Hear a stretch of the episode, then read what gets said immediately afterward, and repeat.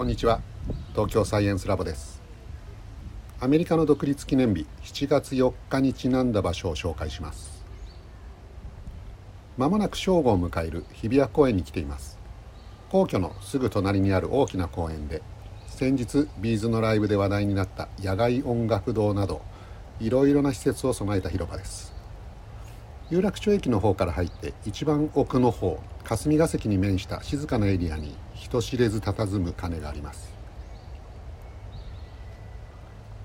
昭和27年アメリカから日本にやってきたこの鐘はマッカーサーの発案で寄贈されたものと言われています。1776年7月4日アメリカの議会は独立宣言を採択しました。当時の首都フィラデルフィアでは議事堂の鐘を鳴らしそれを聞いて集まった市民に向けて独立宣言が朗読されたそうです。リバティベルと呼ばれるオリジナルの鐘は今でもフィラデルフィアで保管されています。ここ日比谷公園にあるレプリカはアメリカ以外では4つの国にだけ設置されているとても貴重なリバティベルです。今でも毎日正午になると鐘が鳴らされます。